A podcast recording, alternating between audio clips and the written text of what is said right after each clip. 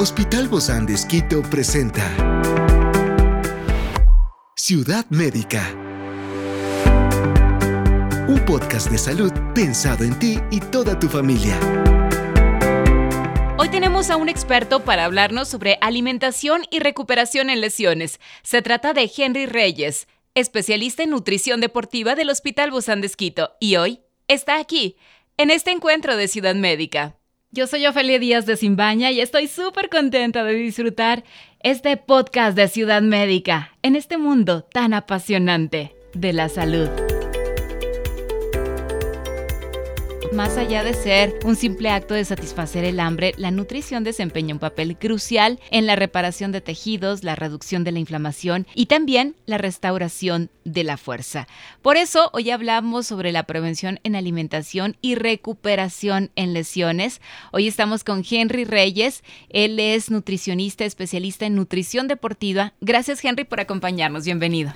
Muchas gracias, Ofem. Gracias a todos los que nos escuchan. Estoy encantado de estar aquí. Gracias también a ti por acompañarnos y bueno, por supuesto hablarnos de estos temas tan importantes. ¿Cómo influye la nutrición en este proceso de recuperación de lesiones? Casi siempre lo hablamos en otros términos, pero ahora estamos hablando de, de, de cómo recuperarnos también a través de la buena alimentación. Ok, quiero por favor empezar esta vez mencionando realmente que somos lo que comemos. Y eso incluye todos los ciclos y etapas de nuestra vida. Más aún en este caso cuando debemos recuperarnos físicamente ya que hemos sufrido alguna lesión. Lo que es importante y muchas veces no se toma en cuenta más allá de la fisioterapia, etcétera, es que es vital para nuestro organismo estar completamente nutrido y de hecho tener ciertas sustancias que nos van a mejorar en todo este proceso y a su vez evitar otras que más bien pueden, como bien mencionaba al inicio, eh, ser o mostrarse como una dificultad en la recuperación. Hablo un obstáculo, ¿no? Exacto. Hablo específicamente de alimentos que son proinflamatorios. Por ejemplo. Por ejemplo, todos aquellos que nosotros relacionamos con grasas del tipo fritas, ¿sí? Saturadas. Todo lo que tiene que ver. muy sabroso, ¿verdad? Lo que nos encanta.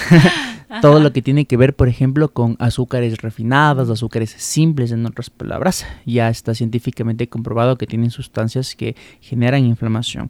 Hablemos de, que una lesión como tal genera también cierto estrés fisiológico, metabólico que nos inflama. Entonces está comprobado que eh, grados de inflamación a través de la alimentación no ayudan a una adecuada recuperación. ¿sí? Ahora es muy importante más bien hablar de qué es lo que nos va a ayudar a tener una recuperación por satisfactoria. Favor, adelante, por favor. ¿Tienes la mesa lista? Muchas gracias. Dime qué ingredientes vamos poniendo para que nos recuperemos. Es muy importante, por favor, tener en cuenta que una ingesta adecuada de proteínas, el macronutriente por excelencia, diría yo, eh, va a ser importante para la recuperación. Proteínas, hablamos. Hablamos de... todos los alimentos de origen animal. En este caso sí vamos a priorizar carnes blancas, ya que tienen un contenido menor de grasa. Por ejemplo, pollo, pescado, pavo, huevo, pescados bajos en, en, en, grasas o por el contrario, pescados ricos en grasas pero del tipo omega 3, muy buena opción. Te voy a hacer un paréntesis, el atún vale, pero yo me refiero al atún enlatado porque también hay el atún, atún fresco.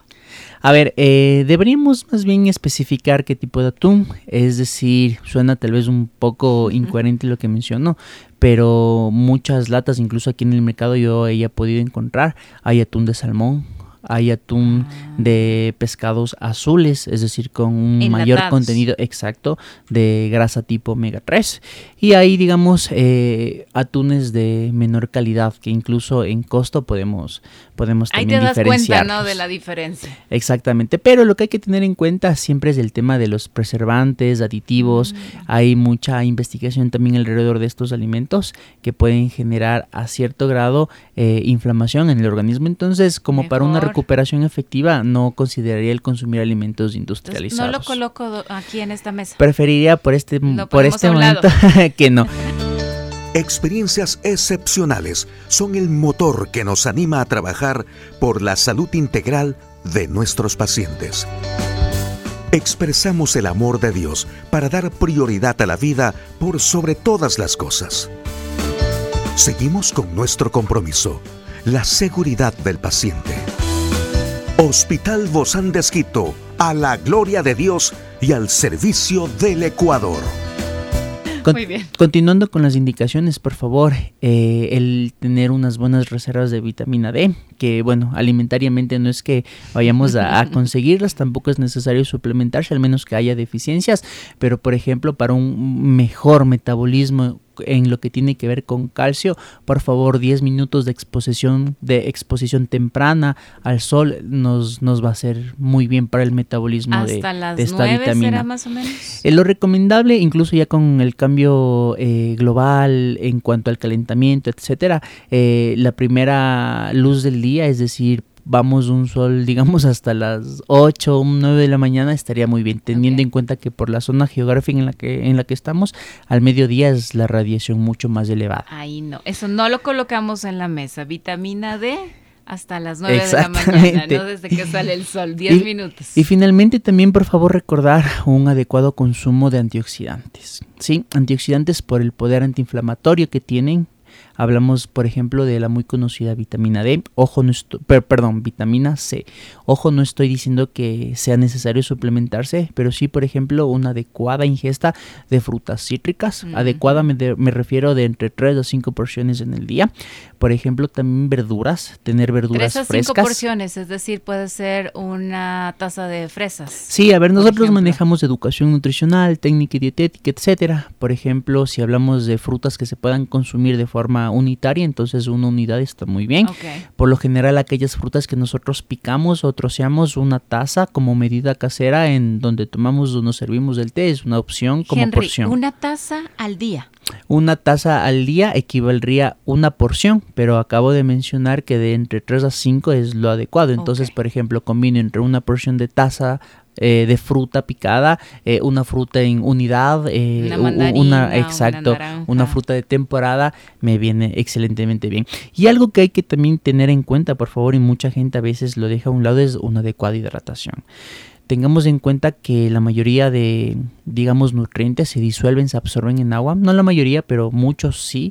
Entonces, para que evidentemente, por ejemplo, las vitaminas hidrosolubles puedan ser absorbidas por el organismo, el estar muy bien hidratado va a ayudar a que ese músculo, ese tejido óseo en recuperación, eh, absorba los nutrientes que le estamos aportando.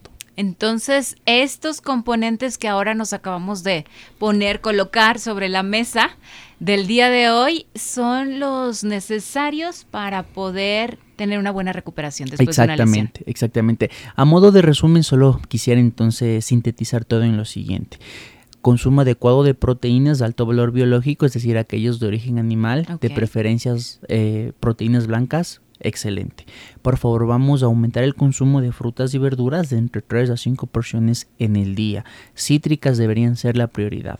Adicional a eso, vamos a reducir eh, los productos que podrían causarnos inflamación, como por ejemplo frituras, comida rápida y a su vez azúcares refinados o simples. Grasas y, y azúcares. Frituras, grasas, snacks, comida rápida, postres, chocolates, dulces, etcétera. Y no menos importante, por favor, ya habíamos hablado de la hidratación, manejar un buen peso. Se ha visto a través de exámenes óseos de tejido de composición corporal que personas con porcentajes elevados de grasa corporal tienden a reincidir en lesiones óseo-musculares, por favor, justamente por la protección que brinda el tejido muscular. Y adicional a eso, una ventaja, digamos, fisiológica, el tener o el haber trabajado o ser entrenados en fuerza, es decir, científicamente personas con fuerza muscular, con un tejido muscular trabajado, entrenado, asimismo es, digamos, un factor de protección natural, eficiente,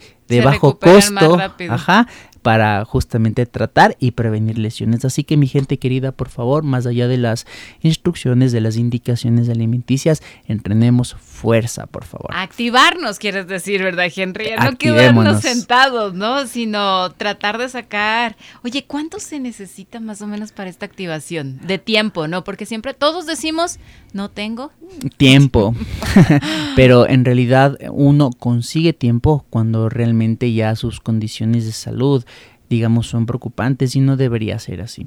Entonces, invertir en uno Mejor mismo. prevenir. En salud a través de la promoción, prevención es importante. En este caso, las guías nos recomiendan a la semana una práctica de entre 75 minutos o más de ejercicios de fuerza o de musculación nos, nos traen o nos proveen estos beneficios fisiológicos a través de la masa muscular. A la semana, una hora quince más o menos. Una hora quince, una hora y media, dividido en, toda mi semana de, ejercicios de, fuerza, ¿sí? estamos hablando es decir, de no estamos, ni 20 minutos, ¿no? ¿no? estamos utilizando más allá de, un tiempo que realmente signifique, digamos, algo completamente demandante. Definitivamente yo creo que sí se puede. Sí, todos podemos. Tómanos la lección la próxima, por favor. Todos podemos, por favor, por ahí algún plan, eh, buscar la motivación, la motivación adecuada. Pues qué más motivación que tener una mejor salud, imagínate, que te vas a recuperar rápido de cualquier como, lesión. Como, decía un filósofo de antes, que la medicina, eh, o mejor dicho, que el alimento sea nuestra mejor medicina, tanto preventiva como en este caso para el tratamiento de cualquier de cualquier dolencia. Nada que deme una pastilla. Ahí está todo. Exactamente. Ahora, ¿cómo se ajusta, Henry, eh, la ingesta calórica y la necesidad de macronutrientes en función del nivel de actividad física y sobre todo de la gravedad de la lesión que lleguemos a tener? Perfecto. Ciudad médica. Tengamos en cuenta que una persona, eh, por ejemplo, entrenada o sin entrenamiento, va a ver disminuida su movilidad ah, dependiendo de, la, de la lesión que tenga. Y hay lesiones que sí limitan la movilidad. Bastante, bastante más que todo aquellas relacionadas con ligamentos o fracturas como tal. Por ejemplo, entonces en ese caso una evaluación previa con, un, con su profesional cualificado eh, determinará el factor de actividad física, en este caso tomando en cuenta que va a estar inmóvil, inactivo y en función de eso adecuará su plan, distribuido como, como lo mencionábamos, entre proteínas de alto valor biológico, carbohidratos de alta calidad nutricional, antioxidantes a través de frutas, verduras, ácidos grasos esenciales del omega 3 por excelencia, estar correctamente hidratado y evidentemente en conjunto con su, con su rehabilitación física, etc. O sea, habrá algo que sí se pueda mover, ¿verdad? Dentro de la inmovilidad que tenga. Claro, claro. O sea, eh, tengamos en cuenta que, por ejemplo, el estar completamente inmóvil, sí, eh, eh, puede ser incluso más perjudicial que la propia lesión.